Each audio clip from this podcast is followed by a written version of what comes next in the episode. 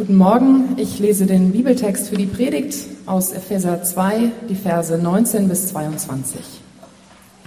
Ihr seid jetzt also nicht länger Fremde ohne Bürgerrecht, sondern seid, zusammen mit allen anderen, die zu seinem heiligen Volk gehören, Bürger des Himmels.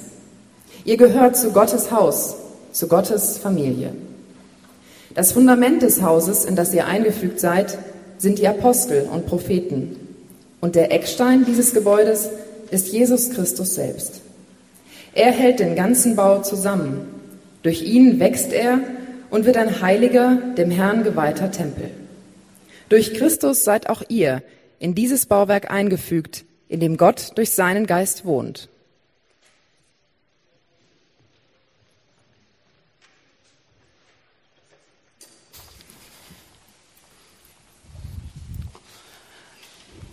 Ja, wie gesagt, wir kommen zu unserer letzten Frage von Fragen und Freunden heute.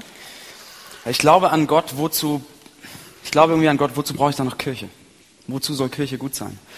Und äh, da wollen wir uns gleich mal ranmachen. Und bevor wir das tun, würde ich gern zu Beginn nochmal beten für diese Zeit. Unser großer Gott, danke für, dass wir uns Zeit nehmen können, über dich nachzudenken jetzt, in den kommenden Minuten. Und ich möchte dich bitten für diese kommenden Minuten, dass du uns leitest in unseren Gedanken, dass du uns hilfst, dich besser zu verstehen und dass du uns hilfst, vielleicht auch Antworten auf diese Frage zu finden. Amen. Ich glaube an Gott. Wozu brauche ich dann noch Kirche? So, bevor wir versuchen, Antworten auf diese Frage zu finden, lass uns, lass uns erstmal beginnen mit der Frage, was steckt eigentlich hinter dieser Frage? Was steckt hinter dieser Frage? Warum wird diese Frage gestellt? Und ich glaube, was hier mitschwingt oder was hinter dieser Frage steckt, ist, dass Kirche einfach sehr oft selbst für Leute, die an Gott glauben, nicht als sehr interessant, herausfordernd, attraktiv oder hilfreich wahrgenommen wird. Ja? Stellt euch vor, Leute, die an Gott glauben oder auch andere Leute in der Gesellschaft würden sagen, Kirche, das ist, Kirche ist herausfordernd, Kirche ist hilfreich, Kirche ist attraktiv, Kirche bringt mir was für meine persönliche Beschäftigung mit Gott. Ich glaube, dann würde sich diese Frage so nicht stellen in der Art, oder? Nein, was hier mitschwingt, ist, glaube ich, eine große Skepsis gegenüber Kirche. Also wozu ich habe meinen persönlichen Glauben. Wozu soll Kirche denn gut sein, bitteschön? Und diese Skepsis kann ganz unterschiedliche Hintergründe, Hintergründe haben. Äh, manche sehen Kirche vielleicht vor allem als eine starre Institution mit nicht der allzu ruhmreichen Vergangenheit. Ja, eine starre Institution, wo es vielleicht um Macht geht, um Kirchenpolitik, um Strukturen, wo persönlicher Glaube in so eine Struktur oder Institution gepresst wird. Und man fragt sich, wozu soll ich das brauchen? Oder andere sehen Kirche vielleicht als eine sehr enge Gemeinschaft, ja, wo ich nicht wirklich reinpasse, wenn ich anders bin oder anders denke, wo ich mich anpassen muss. Oder andere wieder haben Kirche vielleicht als eine Gemeinschaft von Leuten erlebt, die schwierig und anstrengend sind. Und man fragt so, wozu soll ich das brauchen? Es, es ist so viel entspannter, so viel einfacher, wenn ich mich alleine persönlich mit Gott, mit Glauben auseinandersetze. Und viele, viele Leute heute würden sagen, oder viele Leute haben auch schon zu mir gesagt, ich glaube zwar irgendwie an Gott, aber was in Kirche passiert oder was in Kirche gesagt hat, das gesagt wird, das hat nichts, aber auch gar nichts mit meinem Leben zu tun. Das ist einfach komplett irrelevant für alles, was mich heute beschäftigt. Wozu soll ich das brauchen? Und einer, einer, der das sehr pointiert auf den Punkt gebracht hat, wie ich finde, ist ein Mann, der heißt Erik Flügge. So, Erik Flügge ist Kommunikationsexperte, arbeitet in einer Agentur, ist so in meinem Alter. Und er hat ein Buch geschrieben. Und dieses Buch heißt Der Jargon der Betroffenheit, wie die Kirche an ihrer Sprache verreckt. Und Erik Flügge beginnt dieses Buch folgendermaßen. Liebe Theologinnen und Theologen, ich halte es nicht aus, wenn ihr sprecht. Es ist so oft so furchtbar. Verschrobene, gefühlsduselige Wortbilder reiht ihr aneinander und wundert euch, warum das niemand hören will. Ständig diese in den 80ern hängen gebliebenen Fragen nach dem Sein und dem Sinn, nach dem, wer ich bin und werden könnte, wenn ich denn zuließe, dass ich werde, was ich schon längst war. Wer soll das denn verstehen? Wir leben in der Zeit des Samplings, der zerfetzten Identitäten, der Multiperspektivität und nicht zuletzt in der Zeit der subtilen Ironie. Hier ist kein Platz für erdrückende Ganzheitlichkeit. Die Ganzheitlichkeit starb zusammen mit diesen Pullovern, die ihr heute noch tragt. Ich habe extra ein Hemd angezogen. Ja, es gibt eine Renaissance des Strickens, aber eure Strickwaren würden auf jedem Second-Hand-Markt bis zum Ende nicht verkauft. Wo lernt man das eigentlich? Wo muss man hingehen, um zu lernen, sich selbst von der Gesellschaft zu entfremden? Wo bekommt man beigebracht, die Betonung im Satz an genau der falschen Stelle zu setzen? Gibt es, gibt es Rhetorikkurse für Zombiesprache, für Predigten in Kirchen? Ich meine das ganz ernst. Wenn man mit euch ein Bier trinkt, dann klingt ihr ganz normal. Sobald ihr für eure Kirche sprecht, klingt's plötzlich scheiße. So, das sagt Erik Flügge. Und ich glaube, er bringt auf den Punkt, was viele Leute fühlen. Wozu soll ich Kirche brauchen, wenn das, was da passiert, was, das, was da gesagt wird, oder das, wie es gesagt wird, nichts mit mir zu tun hat? Ja, also verschiedene Hintergründe, verschiedene Gründe, warum da eine Skepsis da ist in dieser Frage, warum man sagen würde, wozu brauche ich Kirche? Aber seht ihr, selbst wenn die Hintergründe sehr unterschiedlich sind, glaube ich, dass es in all dem doch einen gemeinsamen Kern gibt. Eine Überzeugung, die immer vorhanden ist, wenn man sagt, ich glaube, wozu brauche ich Kirche? Und diese Überzeugung ist, ich kann alleine glauben. Glaube ist meine persönliche individuelle Sache, für die ich niemand anderen brauche. Ja, ich brauche niemand anderen, ich kann alleine glauben. Das ist der Kern. Und das möchte ich gerne heute mit euch anschauen und fragen, stimmt das denn? Ist das denn so, dass wir niemand anders brauchen, um zu glauben? Ja, das möchte ich mit euch anschauen. Und wir schauen das mal an, indem wir einfach die drei Aspekte von der Frage durchgehen. In der Frage steckt ja Gott, Glauben und Kirche. Und das schauen wir uns einfach mal an. Und wenn man sagt, ich, ich glaube an Gott, wozu brauche ich Kirche, möchte ich drei Fragen stellen. Und diese drei Fragen sind, was für ein Gott, was für ein Glauben, was für eine Kirche. Also worüber reden wir eigentlich? Lass uns mal anfangen mit was für ein Gott. Und ich möchte zu Beginn mal mit euch mit einem kleinen Überflug über die Bibel beginnen. Wenn wir die Bibel lesen, das Alte und das Neue Testament, sehen wir von vorne bis hinten Folgendes, nämlich dass Gott Gemeinschaften formt und dann mit diesen Gemeinschaften interagiert, mit diesen Gemeinschaften handelt. Im Alten Testament sehen wir das mit dem Volk Israel. Gott befreit das Volk Israel aus Ägypten. Gott schließt einen Bund, also eine enge Beziehung mit diesem Volk. Und Gott gibt diesem Volk äh, Gebote und Feste, die ihnen helfen sollen zu verstehen, wie sie mit diesem Gott leben und interagieren können. Ja? Also das ist die Gemeinschaft, die wir im Alten Testament sehen.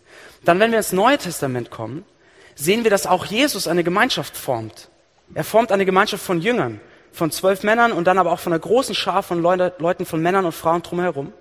Auch er formt eine Gemeinschaft. Er teilt sein Leben mit dieser Gemeinschaft. Er stellt sich dieser Gemeinschaft vor. Er erklärt dieser Gemeinschaft, wie sie Gott verstehen sollen. Und aus dieser Gemeinschaft von Jüngern wird schließlich was? Die christliche Kirche werden ganz viele christliche Gemeinschaften, die zusammen Glauben teilen, Glauben leben, über Gott und über Glauben nachdenken. Und zur damaligen Zeit, im ersten Jahrhundert, war es sogar so, dass die ganzen Bücher im Neuen Testament, also die Evangelien, die Briefe, die Offenbarung, was wir so im Neuen Testament lesen, all diese Schriften wurden nicht von Leuten alleine gelesen. Niemand hat damals alleine Bibel gelesen, sondern diese Schriften wurden in der Gemeinschaft vorgelesen und dann miteinander diskutiert. Also wir sehen durch die Bibel hindurch spielt Gemeinschaft eine große Rolle. Und in dem Predigtext, den Marlene uns gerade vorgelesen hat, auch in diesem Text geht es um Gemeinschaft. Paulus, der diesen Text geschrieben hat, äh, verwendet da verschiedene Metaphern für die christliche Gemeinschaft, für die Kirche. Er nennt sie ähm, Gottes Familie, Gottes Haushalt, er nennt sie Bürger des Himmels und er nennt sie einen Tempel. Und dieses Bild des Tempels möchte ich kurz mit euch anschauen. Seht ihr, Paulus sagt, die Kirche, die christliche Gemeinschaft besteht aus ganz vielen einzelnen Leuten. Und jede Person ist sozusagen ein Stein. Und dann kommen all diese Steine zusammen und bilden gemeinsam einen Tempel. Ja, das ist, das ist die Metapher, die er verwendet hier. Und was lesen wir jetzt über diesen Tempel am Ende des Textes? Es steht, es ist ein Tempel, in dem Gott wohnt, wo Gott anwesend ist. Das heißt, Paulus sagt, dass Gott auf eine ganz bestimmte oder besondere Art und Weise in Gemeinschaft, in Kirche präsent ist, in Gemeinschaft handelt. Das heißt, wir sehen von Beginn der Bibel im Alten Testament und im Neuen Testament, dass Gemeinschaft eine unglaubliche Rolle spielt, dass Menschen gemeinsam glauben. Und die Frage ist, warum, warum soll das wichtig sein? Warum ist Gemeinschaft wichtig? Es ist wichtig, weil niemand von uns, weil niemand von uns alleine Gott wirklich verstehen und kennen kann. Weil niemand von uns alleine Gott wirklich verstehen und kennen kann. Wir brauchen uns gegenseitig, um unsere Sicht von Gott zu ergänzen, zu hinterfragen, herauszufordern, zu bereichern. Denn wenn ihr sagt, ich glaube an Gott, wozu, ich brauche keine Kirche, ich brauche keine christliche Gemeinschaft, ich kann das alles für mich alleine. Ich kann für mich alleine an Gott glauben und mich mit Gott beschäftigen. Dann ist die entscheidende Frage, an was für einen Gott glaubt ihr alleine? Was ist das für ein Gott? Was ist das für ein Gott, mit dem ihr euch alleine beschäftigt? Woher wisst ihr, wenn niemand anders eure Perspektive oder euer Bild von Gott herausfordert, ergänzt, woher wisst ihr, dass dieser Gott, an den ihr glaubt, nicht einfach nur ein Ausdruck eurer eigenen Wünsche und Vorstellungen ist?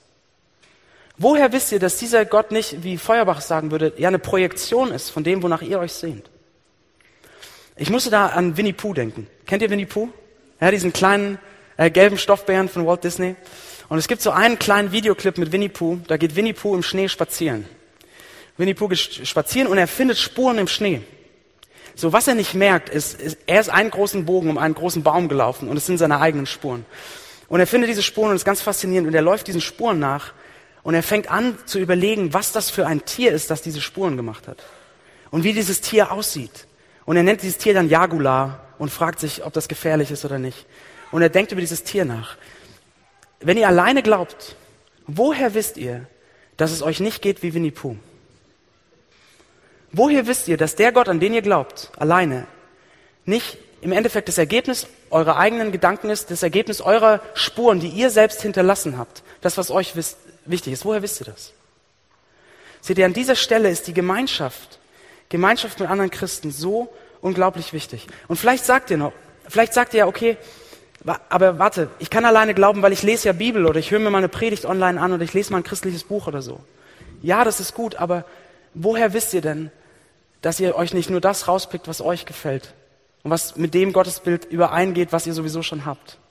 Jeder von uns hat die Neigung, dass wir manche Dinge in der Bibel, die da über Gott stehen, gut finden und andere schwierig.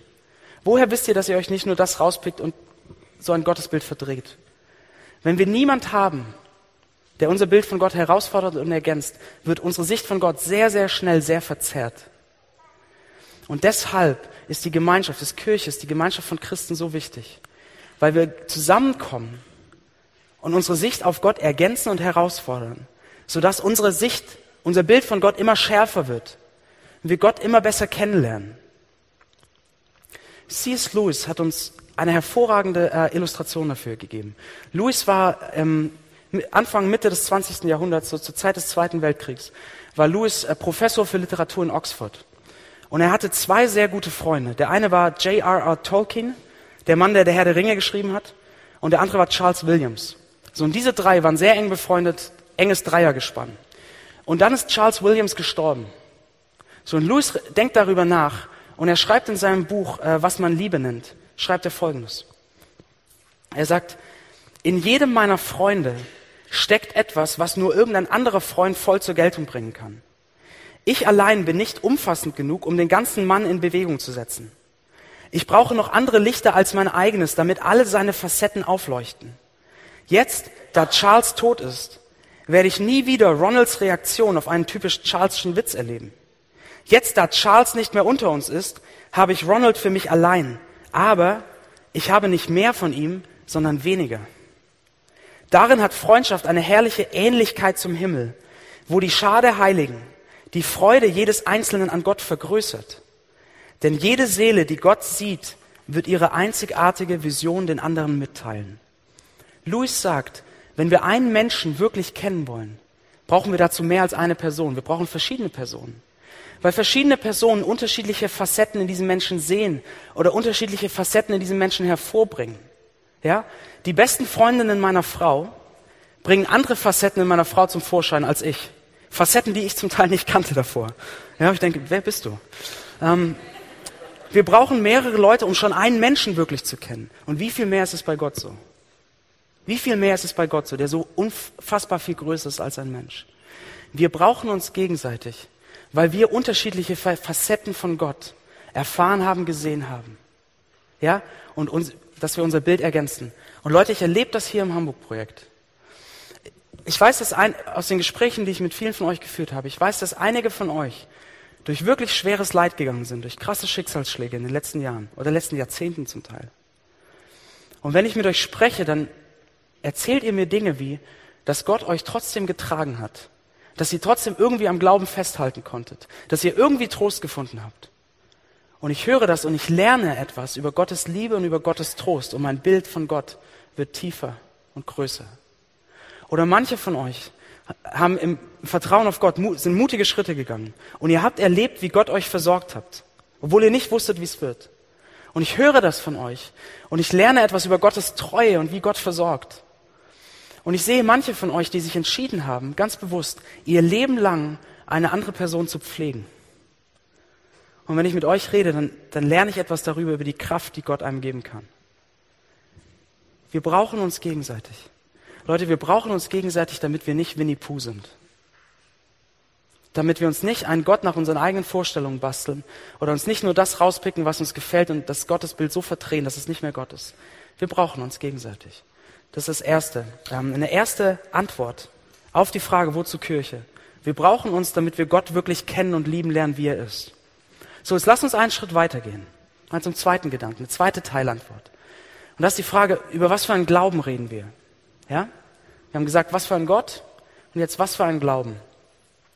Wenn ich sage, ich glaube an Gott, ich brauche keine Kirche, ich brauche niemand anders, ich kann alleine glauben. Über was für einen Glauben reden wir da? Was, was heißt es für euch zu glauben? Oder anders gefragt, was würdet ihr sagen, was bedeutet es, Christ zu sein? Was bedeutet es, als Christ zu leben? Wie sieht es im Leben aus? So, und viele Leute beantworten diese Frage sehr unterschiedlich. Manche würden vielleicht sagen, also für mich zu glauben bedeutet, dass ich für mich persönlich einen Rückhalt habe. Ja, dass ich weiß, mit allem, was mir in meinem Leben geschieht, mit allem, was mich beschäftigt, ich habe mit Gott jemand, der für mich da ist, der mich versteht und der mich liebt, so wie ich bin. Also so ein persönlicher, emotionaler Rückhalt.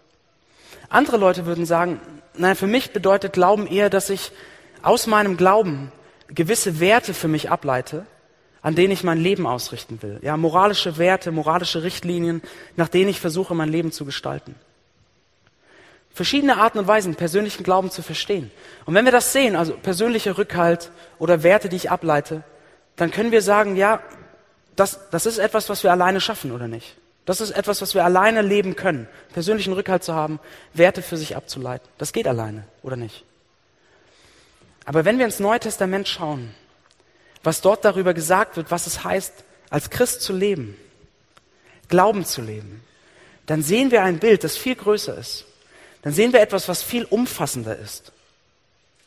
Ähm, in Epheser 4, also im gleichen Brief, in dem unser Predigtext steht, nur zwei Kapitel später, gibt Paulus uns so eine Kurzzusammenfassung dessen, was es heißt, als Christ zu leben. Und er schreibt Folgendes in Epheser 4. Er sagt, ihr wurdet gelehrt, also er spricht zu Christen in der Stadt Ephesus. Er sagt, ihr wurdet gelehrt, euch in eurem Geist und in eurem Denken erneuern zu lassen und den neuen Menschen anzuziehen, der nach Gottes Bild erschaffen ist und dessen Kennzeichen Gerechtigkeit und Heiligkeit sind. Paulus sagt hier, als Christ zu leben bedeutet, umfassend verändert zu werden. Ja? Durch den Glauben an Gott, durch die Beziehung mit Gott, durch die Erfahrung von Gottes Gnade wird jeder Aspekt, jeder Bereich unseres Lebens umgekrempelt, neu gemacht, verändert. Und Paulus benutzt dafür dieses Bild, ähm, das ist, als würde man einen neuen Menschen anziehen. Ja? Was meint er mit diesem Bild? Er sagt, er sagt in diesem Text, es ist, als würden wir einen neuen Menschen anziehen, ein Mensch, der Gott widerspiegelt und ein Mensch, der von Gerechtigkeit und Heiligkeit gekennzeichnet ist. Und was Paulus mit diesem Bild meint, ist, als Christ zu leben, bedeutet, ein neues Leben zu haben und ein neues Leben zu lernen. Ein Leben zu lernen, das in jedem Bereich von Gottes Gnade erneuert und verändert wird. Ein Leben, das in allen Facetten Gott widerspiegelt. Ein Leben, das mehr und mehr so aussieht wie das Leben von Jesus Christus selbst. Das sagt Paulus, heißt es als Christ zu leben. Und seht ihr, das ist so viel umfassender als, als ein persönlicher Rückhalt. Das ist so viel umfassender als Werte, die ich ableite. Nein, Gott möchte mein ganzes Leben neu machen. Und die Frage ist, wie lerne ich, wie lernen wir, diejenigen von euch, die sagen, ich bin Christ, ich, ich möchte das, wie lernen wir, diesen neuen Menschen anzuziehen? Wie lernen wir, dieses neue Leben zu leben? Wie lernen wir, unsere Nächsten zu lieben, anderen selbstlos zu dienen, zu vergeben, demütig zu sein und integer zu leben? großzügig zu sein. Wie lernen wir das? Wir lernen das nicht alleine, sondern wir lernen das in Gemeinschaft. Ich kann alleine über dieses neue Leben nachdenken, ich kann lesen, ich kann überlegen, wie es, ich kann überlegen, wie es aussehen würde, anderen zu vergeben oder anderen zu dienen. Aber ich lerne das nur mit anderen zusammen in Gemeinschaft. Lass mich ein kleines Bild dafür verwenden, um, um diesen Punkt vielleicht klarer zu machen. Ich bin jemand, der sich für verschiedene Arten von Sport begeistern kann. Ja, und so habe ich in den letzten Wochen sehr intensiv äh, die Playoffs, die Finalspiele von der NBA verfolgt. Also nordamerikanische Basketballliga. Ich habe Spiele geschaut, Sonntagabends wurden Spiele übertragen, nach dem Gottesdienst, wunderbar zum Runterkommen. Ich habe Spiele geschaut, ich habe Analysevideos geschaut, ich habe einen Haufen Artikel gelesen. Und ich habe wirklich dadurch so ein kleines Basketball-Fachwissen angeeignet. Ja? Ich weiß jetzt, was es heißt, ein Screen zu stellen. Ich weiß, was ein Pick and Roll ist, ein Floater, ein Crossover, ein Finger Roll, ein Chase Down Block, ein Step Back Jumper. Ich weiß, was das alles ist. Ja? Ich kann das einigermaßen erklären. Aber wenn wir uns auf dem Basketballcourt gegenüberstehen, muss niemand von euch Angst vor mir haben. Ja? Zum einen, weil ich für Basketball relativ klein bin. Und zum anderen, und das ist der Punkt, ich verstehe diese Dinge, ich kann sie erklären, aber ich kann sie nicht spielen. Basketball zu spielen lernt man nicht, indem man sich Analysevideos anguckt oder Artikel liest, sondern man wird als Spieler geformt. Man lernt zu spielen auf dem Feld mit anderen, durch Schweiß und Tränen, durch Erfolg und Niederlagen. So wird man geschliffen, so wird man geformt als Spieler. Und seht ihr, genauso ist es als in dem Leben als Christ. Genauso ist es, wenn es darum geht, ähm, dieses neue Leben zu lernen. Ich lerne nicht, was es heißt, zu lieben, zu dienen, zu vergeben, das neue Leben zu leben, wenn ich alleine Bücher lese oder Videos schaue. Ich lerne, das neue Leben zu leben, wenn ich mein Leben mit anderen teile, wenn ich andere in mein Leben ranlasse. Ich lerne es auf dem Feld sozusagen. Ich lerne es durch Schweiß und Tränen, durch Erfolg und Niederlage, durch Verletzungen und Vergebung. Ich lerne es mit anderen, wenn andere mich ermutigen und wenn wir uns aneinander reiben und dann wieder zusammenkommen. Denn Leute, seht ihr, wo lernen wir in unserer Welt heute? Wo es ständig, besonders unter der jüngeren Generation, wo es ständig darum geht, was sind meine Ziele, die ich erreichen will? Wie will ich mich verwirklichen? Was ist mir wichtig? Wie, was will ich in meinem Leben umsetzen? Wo lerne ich in so einer Welt, wo der Blick ständig auf mir ist, wo lerne ich, den Blick von mir zu nehmen und anderen selbstlos zu dienen? Ich lerne es in Gemeinschaft. Ich lerne es, wenn andere mir dienen. Ich lerne es, wenn ich sehe, wie andere selbstlos sind. Und ich lerne es, wenn andere mich daran erinnern, wie Jesus mir gedient hat? Oder wo lerne ich in einer Zeit, in der wir die Ellenbogen ausfahren, um uns Vorteile zu verschaffen? Wo wir, wo viele von euch es immer wieder erleben, auf der Arbeit zum Beispiel, dass andere eure Leistung nehmen, um sich selbst gut darzustellen. Ja, euch, über euch einfach hinwegfahren und euch benutzen ein Stück weit, um, um, um selbst gut dazustehen. Wo lernen wir, nicht mit den gleichen Mitteln zurückzuschlagen, sondern zu vergeben? Und integer zu bleiben. Wo lernen wir zu vergeben? Wir lernen es in Gemeinschaft. Wir lernen, wenn andere mir vergeben. Ich lerne es, wenn ich sehe, wie andere Leute vergeben, denen wirklich Unrecht getan wurde. Und ich lerne es, wenn andere Leute mich daran erinnern, wie Jesus mir vergeben hat. Oder wo lerne ich in einer Zeit und in einer Stadt, in der wir so einen großen Fokus auf materiellen Besitz legen? Wo lerne ich großzügig mit meinem Geld zu sein? Wo lerne ich das, was Gott mir anvertraut hat, nicht nur für mich selbst zu verwenden, sondern andere damit zu unterstützen. Wo lerne ich das? Ich lerne es in Gemeinschaft. Wenn ich Leuten begegne und Leute sehe, die Gott mehr vertrauen als ihrem Geld, die in Gott eine größere Sicherheit finden und die mich daran erinnern, wie großzügig Jesus mit mir selbst war. Das neue Leben lernen wir in Gemeinschaft, lernen wir zusammen. Denn wisst ihr, in dieser Stadt und in unserem Alltag gibt es so viele Dinge, die uns prägen, die uns beeinflussen, so viele Meinungen, denen wir ausgesetzt sind, dass, man, dass er manchmal richtig der Kopf spürt. Es gibt so viele Dinge, die einen prägen, aber die ja nicht in die Richtung prägen, sein ganzes Leben von Gnade bestimmen zu lassen und von Gott erneuern zu lassen. Alleine verlieren wir das aus dem Blick. Alleine schaffen wir das nicht. Wir brauchen uns gegenseitig. Im 19. Jahrhundert ähm, gab es in Chicago einen Mann, einen Prediger, der hieß Dwight Moody. Und dieser Dwight Moody war relativ bekannt in der Stadt. Und so war es eines Tages, dass ein gut bekannter äh, Bürger aus Chicago Dwight Moody eingeladen hat zu sich nach Hause. Und sie saßen in einem gemütlichen Wohnzimmer mit einem Feuerofen in der Mitte. Und dieser Mann, also sie saßen da gemütlich und dann trug dieser Mann sozusagen seine Argumente vor, sehr detailliert, sehr elaboriert, sehr, sehr rhetorisch gewandt. All seine Argumente, warum man an Gott glauben kann und Kirche nicht braucht. Ja, er wollte es dem Pastor mal erklären. Warum Kirche nicht wichtig ist. Und Dwight Moody hat nicht geantwortet, sondern er hat die Zange genommen vom Ofen und hat eine Kohle genommen aus dem Feuer und sie vor dem Ofen auf den Steinboden gelegt. Und diese beiden Männer saßen da, schweigend nebeneinander und haben zugesehen, wie diese Kohle langsam aber sicher erloschen ist. Und nach einer langen Zeit von Stille hat dieser Mann aus Chicago gesagt, Mr. Moody, Sie haben Ihren Punkt klar gemacht. Wir brauchen uns gegenseitig. Ja, wir schaffen es nicht allein. Wir brauchen uns gegenseitig, damit unser Bild von Gott kein Winnie-Pooh-Bild wird.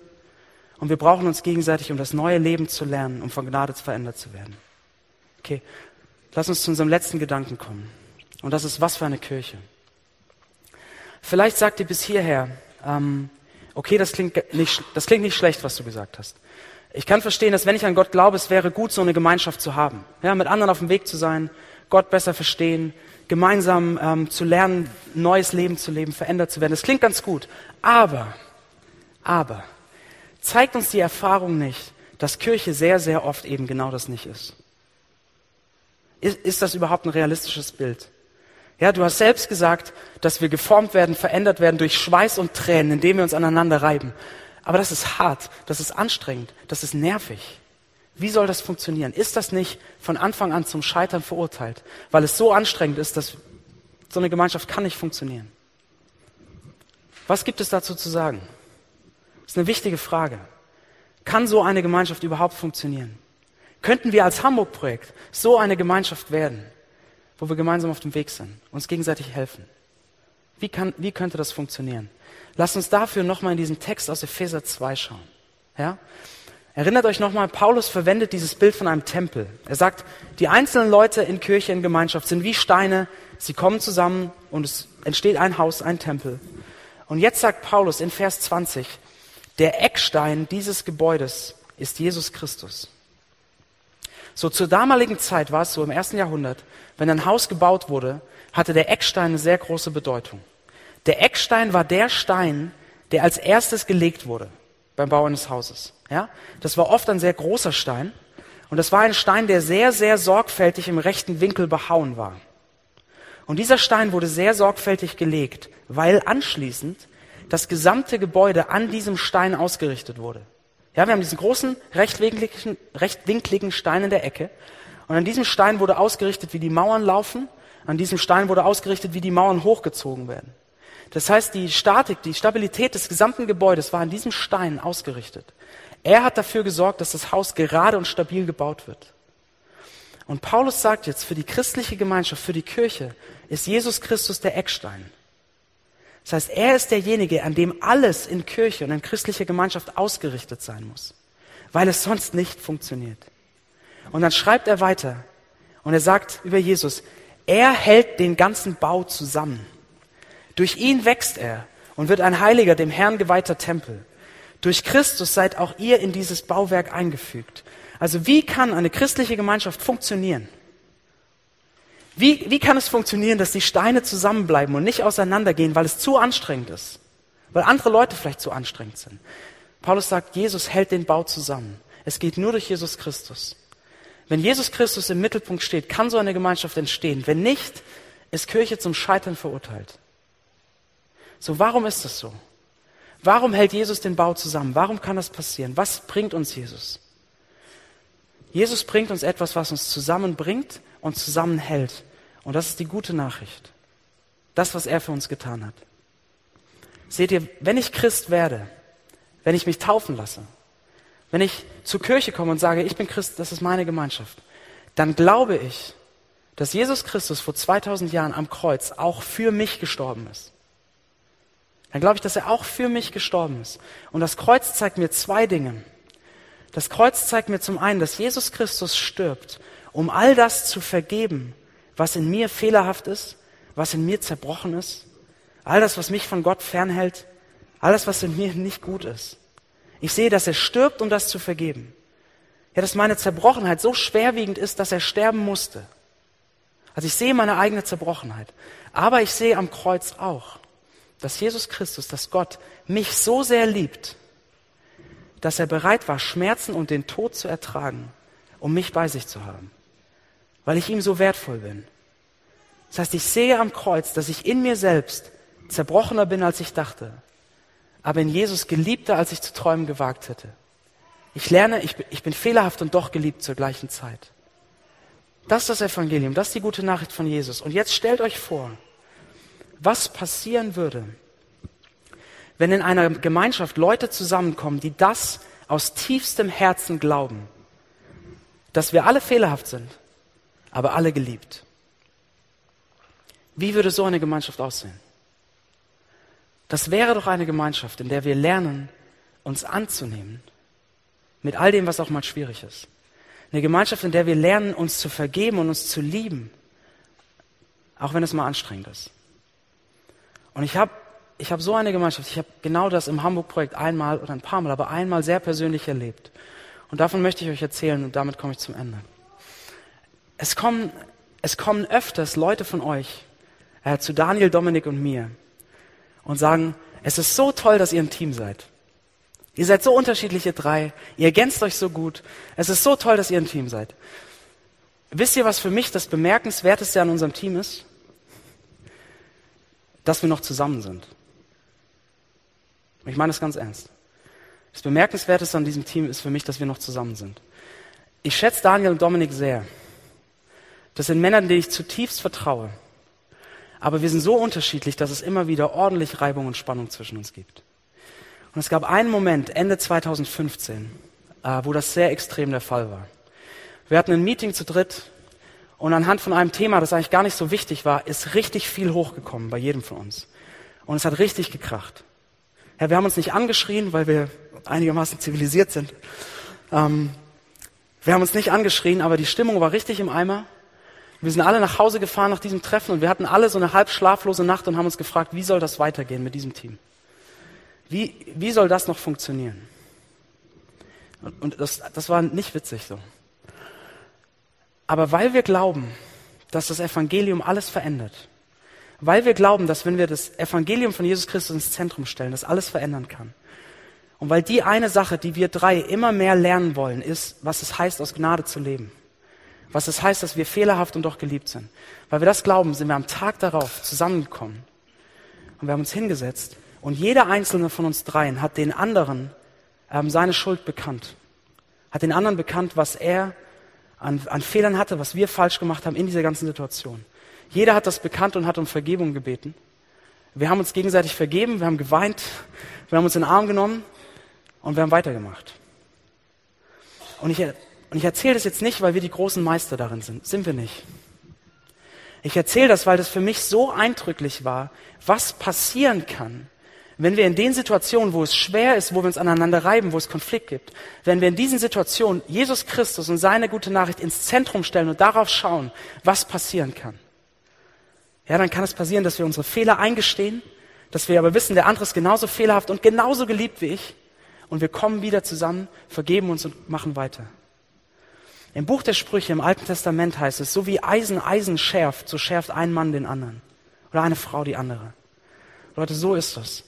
Wenn wir das Evangelium ins Zentrum stellen, dann reiben wir uns, aber wir kommen wieder zusammen, wir bleiben zusammen, weil wir etwas haben, was uns verbindet. Ähm, wenn Jesus der Eckstein ist, wenn Jesus der ist, der die gesamte Gemeinschaft ausrichtet und stabilisiert, dann kann so eine Gemeinschaft gelingen. Dann können wir auch im Hamburg-Projekt eine Gemeinschaft werden, in der wir uns gegenseitig helfen, Gott zu verstehen und Gott zu kennen in der wir uns gegenseitig helfen, das neue Leben zu leben. All das kann gelingen, wenn Jesus Christus im Zentrum steht. Und für das ist christliche Gemeinschaft und Kirche so wertvoll. Lasst uns beten zum Schluss.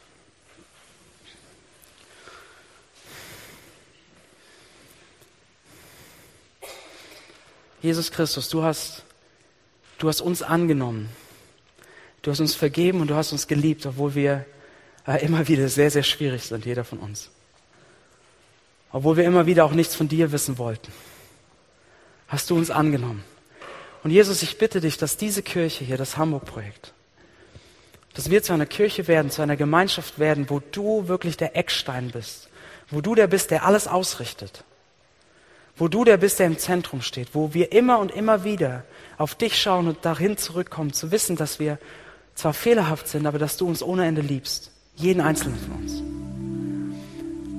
Und ich möchte dich bitten, Vater, dass wir eine Gemeinschaft werden, wo wir uns gegenseitig helfen, dich zu verstehen, mehr zu erkennen, wie du bist und nicht so ein Winnie-Pooh-Gott zu haben. Und ich bitte dich, dass das eine Gemeinschaft wird, die, die gemeinsam dieses neue Leben einübt, den neuen Menschen anzieht, zu lernen, was es heißt, zu lieben, zu dienen und sich großzügig in voller Hingabe für unsere Stadt, für unsere Mitbürger, für unsere Nachbarn einzusetzen. Darum bitte ich dich in Jesu Namen. Amen.